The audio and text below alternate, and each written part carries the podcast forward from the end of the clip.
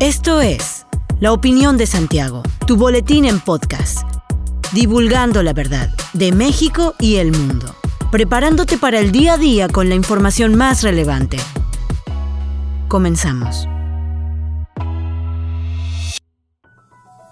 Buen día, bienvenido a la opinión de Santiago, una dosis breve de información para arrancar el día con lo más relevante a nivel nacional e internacional.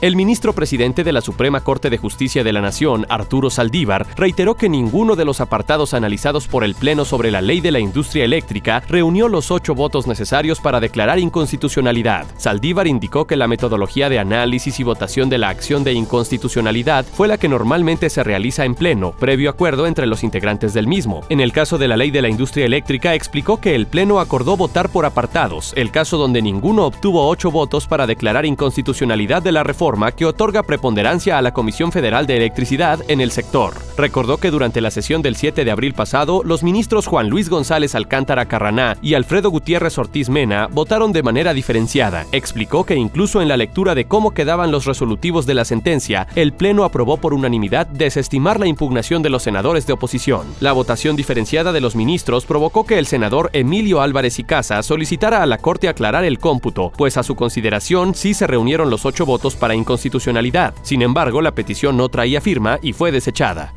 El Capitolio de Estados Unidos fue evacuado este miércoles. En un primer momento, la policía informó que daba seguimiento a una aeronave que representa una amenaza probable, pero después aclaró que era un avión militar del que saltaron personas en paracaídas para una demostración. La alerta de evacuar el Capitolio se produjo poco después de las 18.30 de la tarde, hora de Washington. Las autoridades del recinto publicaron un tuit en el que solamente señalaron que el Capitolio fue evacuado por precaución esta noche, pero desde ese momento advirtieron que no había amenaza. La aeronave que causó la alerta estaba sobrevolando Washington luego de haber despegado de la base conjunta Andrews en Maryland, de acuerdo con dos personas familiarizadas con la cuestión. Señalaron que el avión no reportó haber despegado y no había recibido la autorización correspondiente. El avión llevaba a bordo a miembros del equipo de paracaidistas Golden Knights del ejército estadounidense, quienes saltaron del avión al estadio de béisbol de los Nacionales de Washington para una demostración previa al juego de las grandes ligas. El National Park se encuentra a poco más de kilómetro y medio del Capitolio Federal.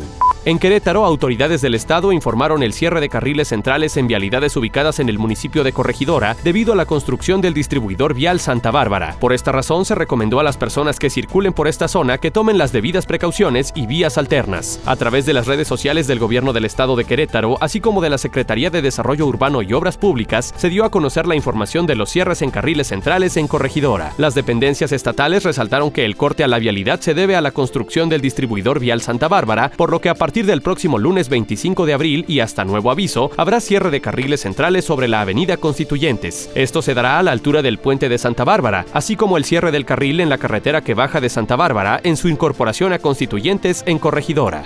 Decenas de personas se manifestaron con sus mascotas para exigir respuesta de la Fiscalía ante casos de maltrato animal, así como para lanzar un llamado a las autoridades con el fin de combatir la violencia en contra de los animales en el estado de Querétaro. La movilización ciudadana que comenzó en Plaza Arcos en Avenida Bernardo Quintana suscitó cierres parciales de vialidades en Calzada de los Arcos en dirección a Avenida Zaragoza y Corregidora hasta llegar a Palacio de Gobierno, donde se extendieron carteles y se leyó el pliego petitorio por el cual exigen a la Fiscalía General del Estado de Querétaro el seguimiento de los casos que se han presentado. Entre los casos se encuentra el del envenenamiento de los perritos rescatistas Atos y Tango el 18 de julio del 2021. Hasta el momento el presunto responsable se encuentra en libertad y el caso ha sido retrasado por parte de la Fiscalía, informó la abogada que lleva el caso, Mónica Huerta. El maltrato animal se considera un delito que se castiga con prisión. Sin embargo, los procesos no son tomados con la seriedad que se debería, según los quejosos. Es por ello que se decidió convocar a la marcha y hablar por los que no tienen voz, así como para recordar a las autoridades que el respeto a los derechos de los animales no es solo una bandera para hacer campaña, clamaron algunos manifestantes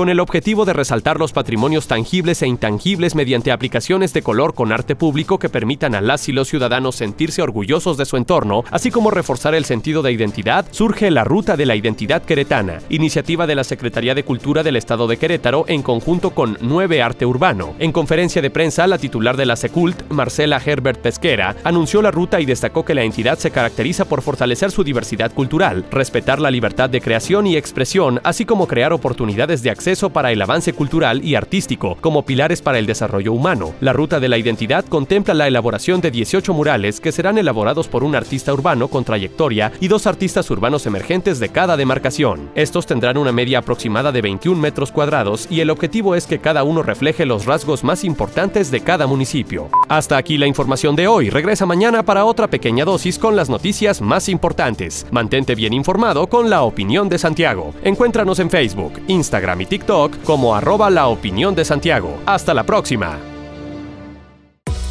La opinión de Santiago. Comprometidos con la verdad.